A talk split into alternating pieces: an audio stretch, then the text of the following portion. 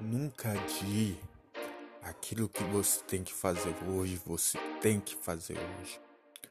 Nunca adie para amanhã o que você deve fazer hoje. Porque o que você tem que fazer hoje, faça hoje, não amanhã. Pois amanhã pode ser muito tarde.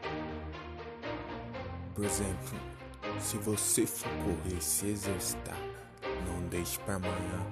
Faça hoje, faça agora.